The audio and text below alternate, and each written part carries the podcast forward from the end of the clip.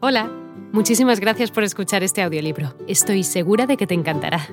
Me llamo Ana y a continuación podrás disfrutar de un previo del libro completo. Si te gusta lo que escuchas podrás descargártelo completamente gratis desde mi web, www.escúchalo.online. Un abrazo.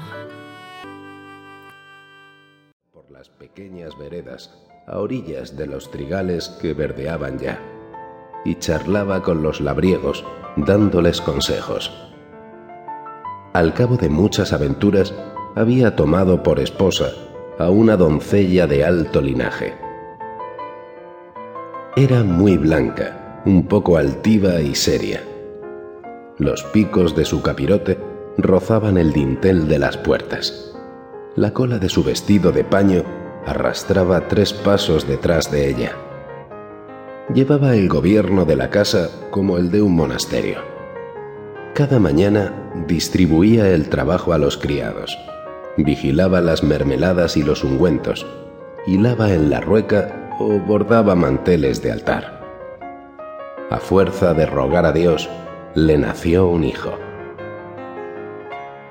Su advenimiento se celebró con grandes festejos y con una comida que duró tres días y cuatro noches, con iluminación de antorchas, al son de las arpas y sobre alfombras de hojas.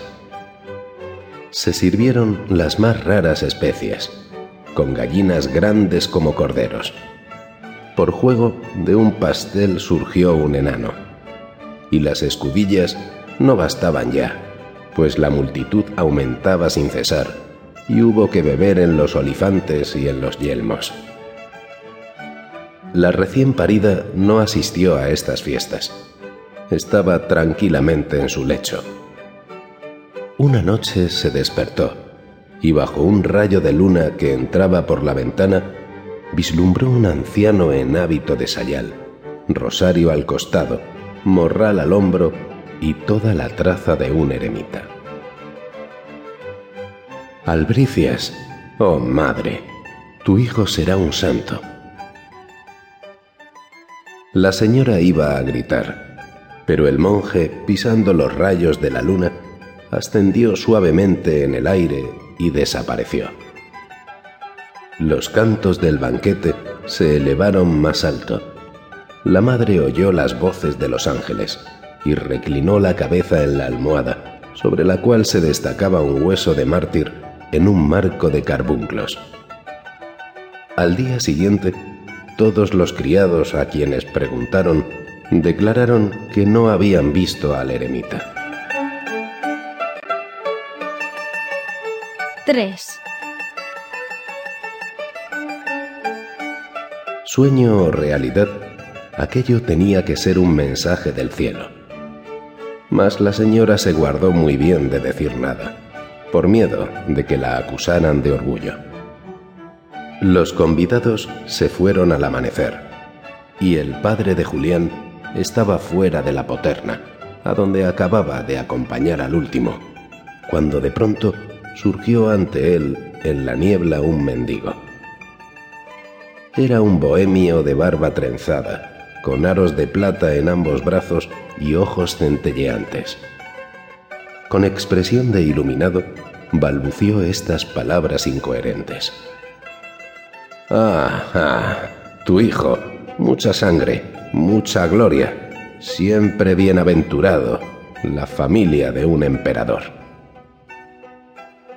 y agachándose para recoger la limosna, se perdió entre la hierba, se esfumó. El buen caballero miró a uno y a otro lado, llamó cuanto pudo. Nadie. Silbaba el viento, se llevaba las brumas mañaneras. El caballero atribuyó aquella visión al cansancio de su cabeza por haber dormido tan poco. Si hablo de esto, se reirán de mí, pensó. Sin embargo, los esplendores destinados a su hijo le deslumbraban, aunque la promesa no fuese clara y hasta dudara de haberla oído. Los esposos se guardaron mutuamente su secreto, pero los dos querían al hijo con parejo amor, y como le respetaban como a elegido de Dios, prodigaron a su persona atenciones sin tasa. Sobre su cuna, blando el colchón de finísima pluma, ardía permanentemente una lámpara en forma de paloma. Tres nodrizas le mecían, y bien fajado en sus pañales, rosadita la cara y azules. Hola de nuevo. No está mal para ser solo una pequeña muestra, ¿verdad? Si te ha llamado la atención, recuerda que encontrarás este audiolibro completo y gratis en www.escúchalo.online.